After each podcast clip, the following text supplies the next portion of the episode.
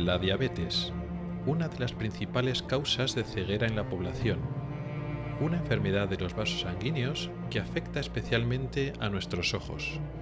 Hoy te cuento sus secretos.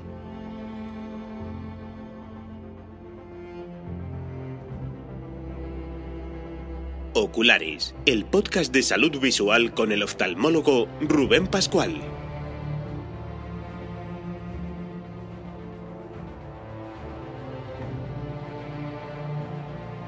Bienvenido al episodio segundo de febrero de 2021. Comenzamos.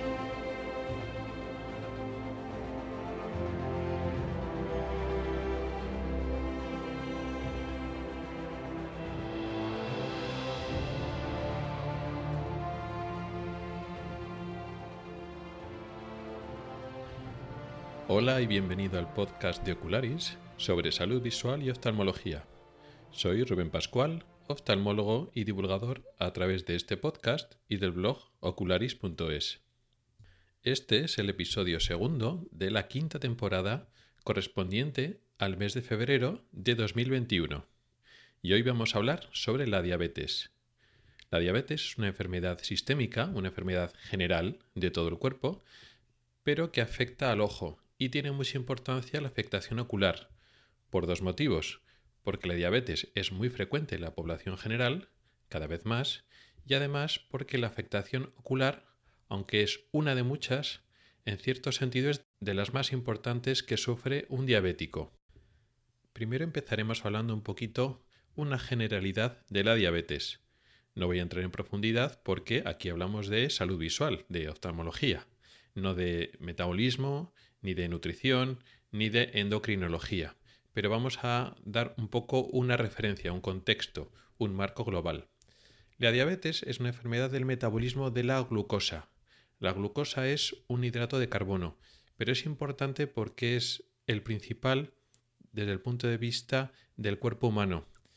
Todos los demás hidratos de carbono que consumimos, la sacarosa, la galactosa, la fructosa, todos al final se transforman y se convierten en glucosa cuando pasa a nuestro organismo. La glucosa es, digamos, la molécula de hidrato de carbono, el glúcido, con el que se transporta a través de la sangre.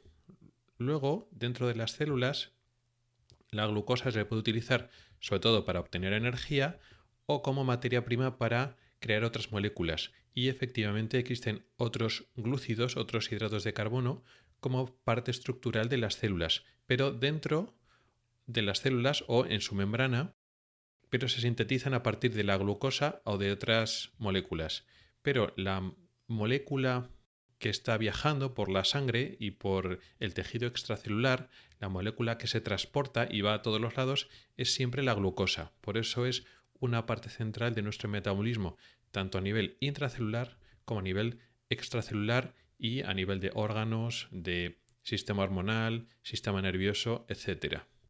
Además, conviene recordar que la glucosa es la única fuente energética externa de varios tipos celulares, por ejemplo, los hematíes, los glóbulos rojos y las neuronas. Para que nuestro cuerpo funcione bien y no se quede sin energía, necesita que el nivel de glucosa en sangre esté más o menos estable esté en unas cifras ni demasiado bajas ni demasiado altas, porque esa glucosa sirve de alimento, lo que decíamos, sobre todo a las neuronas y a los glóbulos rojos, pero también al resto de células es el, digamos, el combustible más rápido de utilizar. Por ejemplo, cuando hacemos un esfuerzo físico, los músculos, la fuente de energía que utilizan de forma más rápida es la glucosa. Y cuando hacemos un esfuerzo, un ejercicio, estamos quemando glucosa digamos, la estamos aprovechando con los músculos, con lo cual va de la sangre a los músculos y tenemos que reponerla de alguna forma. Digamos que, por ejemplo, sería el hígado o en otras reservas que también tenemos glucógeno, que eh, el glucógeno es, digamos, la molécula de almacenaje de donde sacamos la glucosa. Cuando comemos y sale glucosa a la sangre y no estamos utilizando esa glucosa, se almacena en lo que llamamos glucógeno. Y cuando mm, se almacena mucho, pues entonces se convierte en grasa y por eso también engordamos y cuando necesitamos glucosa otra vez para la sangre porque nos hace falta, pues convertimos otra vez el glucógeno en glucosa. Todos estos procesos de que el azúcar, que la glucosa, cuando hay mucha en sangre, pues nos encargamos de, bajarla para que no sea excesivo, eh, creando glucógeno y cuando está muy baja, pues la subimos a través del glucógeno, se median a través de nuestro sistema hormonal. Hay dos hormonas principales que regulan todo esto, la insulina y el glucagón. El más importante realmente es la insulina. Según haya más glucosa o menos en sangre, se produce más o menos insulina. Pues en el diabético tenemos un problema con la insulina. O bien que físicamente no hay insulina o hay muy poca insulina, que es sobre todo en los diabéticos de tipo 1, los diabéticos que suele aparecer en personas más jóvenes, y o puede ser también que la, la insulina esté pero no tenga un buen efecto, haya digamos una resistencia a la insulina. Los receptores de la insulina no tengan sensibilidad hacia, hacia ella que eso es más o menos, generalizando mucho, cómo funciona la diabetes de tipo 2, que aparece en personas más mayores, también tiene un componente genético, pero digamos no tan, no tan marcado, es decir, los factores ambientales también influyen en la diabetes de tipo 2, mientras que en la de tipo 1 no tanto. En cualquier caso, falta insulina o la insulina está pero no funciona bien, el caso es que el cuerpo pierde la capacidad de controlar, de mantener estable el nivel de glucosa en sangre. Tiene eso muchas consecuencias porque además se puede producir problemas dentro de las células porque puede faltar, por ejemplo, glucosa dentro de las células por diversos mecanismos, pero nos vamos a concentrar en los problemas crónicos a largo plazo que se produce por esta falta de regulación. El diabético puede sufrir picos o momentos en el que su glucosa en sangre está muy baja, lo que se llama hipoglucemia, y lo contrario, lo que se llama hiperglucemia. Lo que deteriora más a los vasos sanguíneos, a las venas y las arterias y los capilares, son los periodos de hiperglucemia. La hipoglucemia, tener poco azúcar en sangre, puede tener consecuencias a corto plazo más importantes porque te, te mareas, te sientes mal, incluso puedes quedar en coma. Pero la hiperglucemia no muy alta, la que está muy alta también puede producir mm, comas eh, hiperglucémicos, pero la que está algo alta pero no mucho, no produce quizá muchos síntomas o ningún síntoma en, en ese momento, a corto plazo, pero son las hiperglucemias mantenidas las que estropean los vasos sanguíneos, lo que producen los problemas crónicos de la diabetes, muchos de esos problemas. Por ejemplo, en el riñón se deteriora el riñón, se produce una insuficiencia renal y pueden acabar en diálisis, es decir, el riñón no les funciona y hay que limpiar la sangre por otros medios. Y también es lo que produce los problemas dentro del ojo, lo que vamos a llamar retinopatía diabética.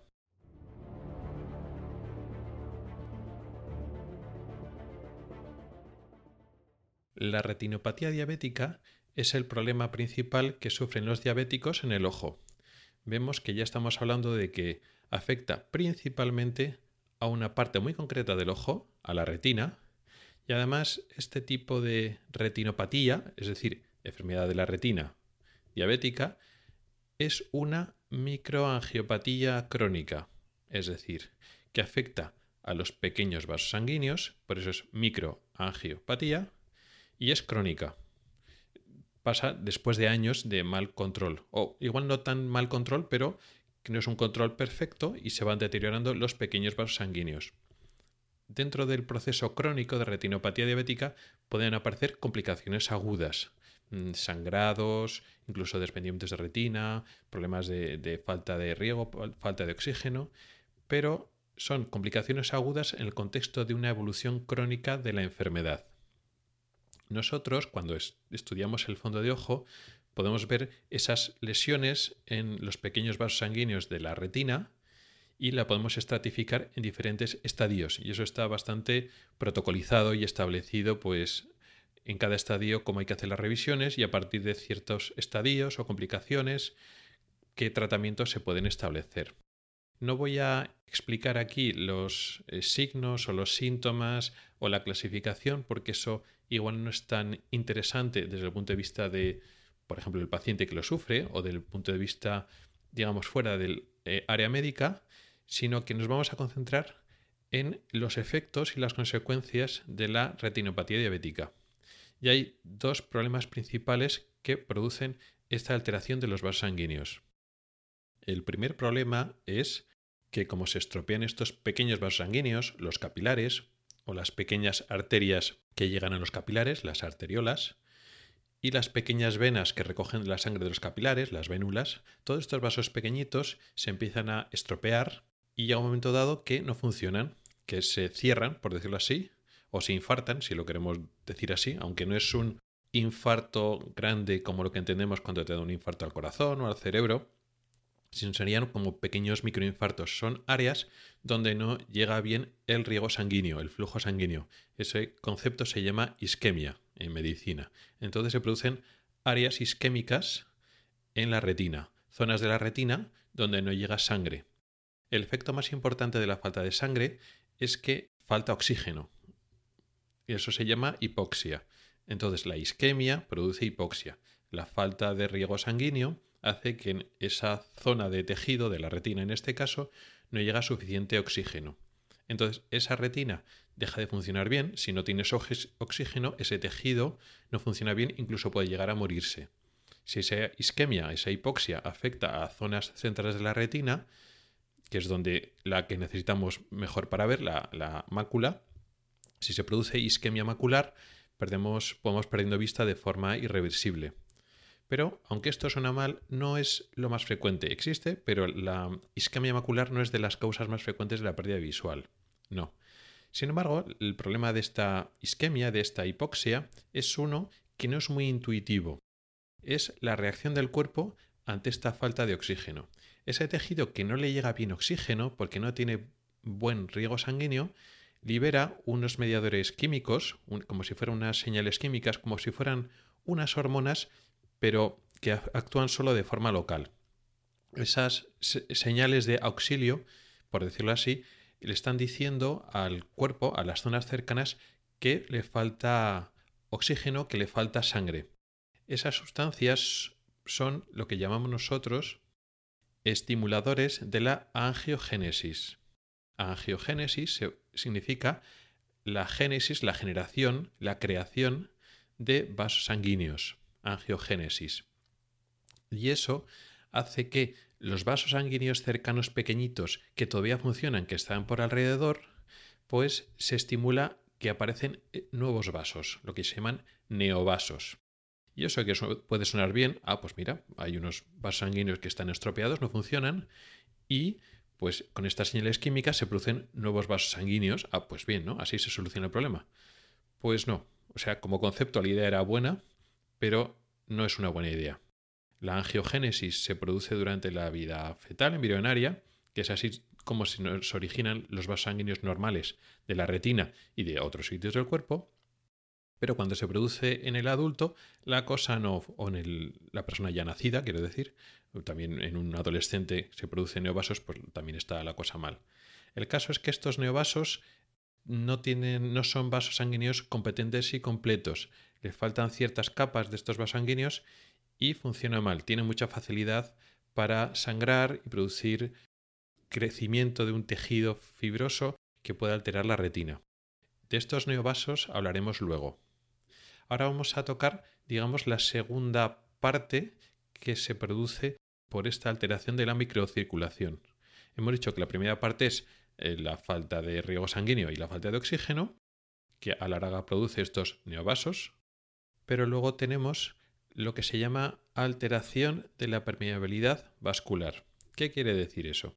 Que estos vasos sanguíneos que están alterados, los capilares principalmente, al afectarse la pared de estos vasos sanguíneos, antes de que simplemente se, se cierren y ya no pase la sangre, la sangre sigue pasando pero se filtra demasiado de la sangre de dentro a fuera. El capilar tiene que funcionar como una especie de colador, con digamos pequeños agujeritos o pequeñas zonas donde sale el agua, el H2O, muy bien. Salen pequeños nutrientes, pues como la glucosa, por ejemplo, algunas grasas, sales, iones, pero no tienen que salir las grandes moléculas de proteínas que hay dentro de la, del torrente sanguíneo y sobre todo no tienen que salir las células.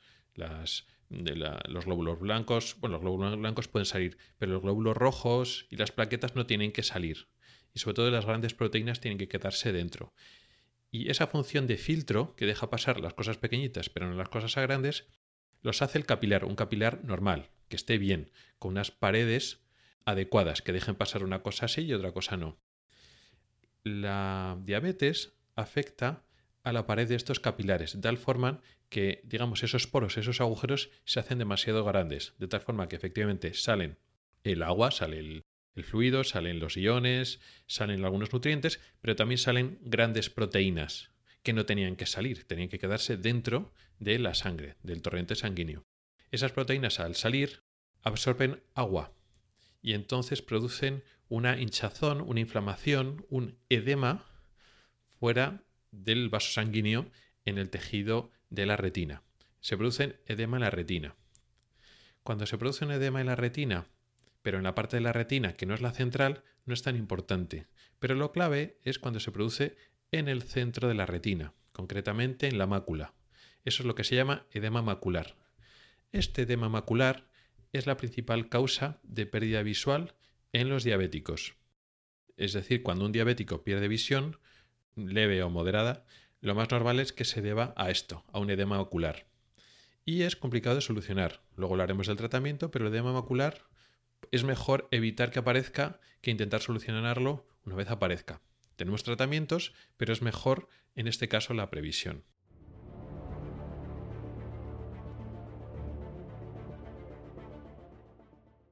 Ya hemos hablado un poco de los mecanismos de la enfermedad en el ojo, es decir, cómo se produce la retinopatía diabética en las personas que han tenido el azúcar moderada o muy alto durante unos años.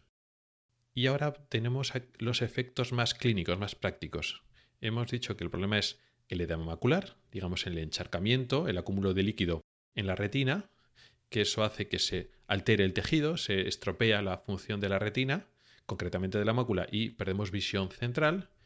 Y luego está la producción de neovasos. Normalmente, pero no siempre, la producción o la generación de neovasos es algo más tardío que, por ejemplo, el edema macular. Una vez aparecen neovasos, se producen complicaciones más graves todavía que con el edema macular. ¿Por qué? Porque estos vasos sanguíneos nuevos, digamos de mala calidad, producen, por una parte, sangrados en la retina, pero sobre todo en el interior del ojo, digamos por delante de la retina, en el cuerpo vítreo, se producen sangrados que impregnan la gelatina vítrea, el gel vítreo, y eso quita visión, y luego a medio o largo plazo afecta a la retina, produciendo desprendimientos de retina, incluso puede afectar a más zonas del ojo y producir glaucomas, unos glaucomas especiales llamados glaucomas neovasculares. Producen una serie de complicaciones muy importantes. De una manera o de otra, el diabético, una vez ya tiene la retina bastante afectada, tiene varios motivos por los que puede ir perdiendo visión. Y estos motivos son en general relativamente complicados de manejar. ¿Cómo lo manejamos? ¿Cómo lo tratamos? Pues existen varias modalidades. La modalidad más utilizada es la de una inyección dentro del ojo, dentro del gel vítreo, de una serie de sustancias llamados antiangiogénicos. Antes, cuando hemos hablado de ese tema de que le falta riego a la retina y oxígeno, decíamos que se producen unos mediadores químicos, unas señales bioquímicas que producían angiogénesis. Eran factores pro angiogénicos, es decir, favorecían, estimulaban la aparición de nuevos vasos sanguíneos proangiogénicos. Bueno, pues esta medicación que utilizamos son antiangiogénicos, es decir, bloquean este efecto de producir nuevos vasos sanguíneos, paralizan o incluso revierten que aparezcan estos vasos sanguíneos, con lo cual suelen tener buen efecto cuando hay estos neovasos. Pero curiosamente, aunque no lo llevan el nombre, también arreglan o mejoran la permeabilidad vascular. Esa función de colador o de filtro que hacen los capilares, que se ve afectada por la diabetes y produce edema macular diabético, también mejora con esta medicación, con lo cual se usa para los dos principales problemas, tanto para el edema macular como para la aparición de neovasos. Mejora estas dos condiciones. ¿Qué pasa? Que funciona durante un tiempo, pero no te ha mejorado la situación a largo plazo. Es decir, los vasos sanguíneos que hay en la retina siguen siendo los mismos, no los hemos cambiado por otros que estén bien, microscópicamente sigue habiendo esa alteración. Con lo cual, un tiempo después de el efecto de estos angiogénicos, la situación puede volver a empeorar. Por ejemplo, para el tema de la isquemia, de la falta de riego, donde hay extensas áreas de la retina donde le falta riego y donde van a producir estos factores para que haya neovasos, el usar los antiangiogénicos puede ser una solución a corto o medio plazo, pero a largo plazo a veces es insuficiente. Hay otro tratamiento que es el tratamiento láser, que lo que hacemos es damos impactos de láser en las zonas de la retina donde hay esa falta de riego, el láser lo que hace es que ese tejido ya no sea tan demandante de oxígeno, con lo cual no va a ir mandando esas señales para producir esos neovasos. Digamos que el láser con respecto a los neovasos sería una solución más definitiva, aunque más a medio plazo, mientras que las inyecciones soluciona más a corto plazo, hace una regresión más rápida del problema, pero a largo plazo no es una solución tan duradera como el láser. Luego, por otra parte, cuando hay complicaciones más serias, como un sangrado en el vitrio, o un desprendimiento de retina, o un glaucoma, debido a ya una diabetes más avanzada o una retinopatía diabética más grave, pues entonces a veces hay que operar. Y también hay diversas operaciones que intentan arreglar un poco el tema y estabilizarlo.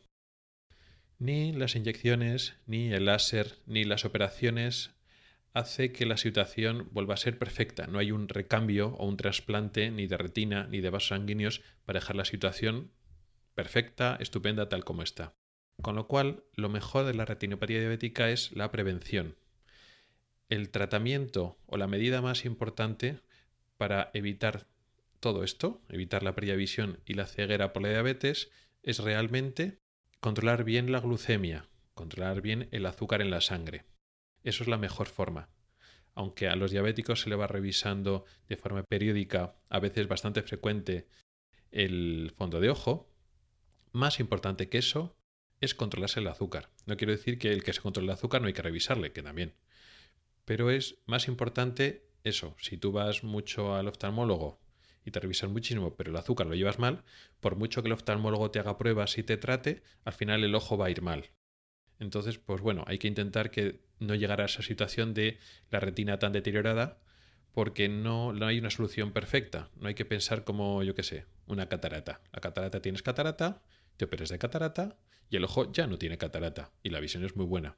Aquí no estamos recambiando la retina, aquí hacemos apaños que pueden servir pero eso tiene que ir acompañado de un control férreo de la glucemia para, para la enfermedad. Si no, por mucho láser, por mucha inyección, por mucha cirugía, al final la enfermedad evolucionará.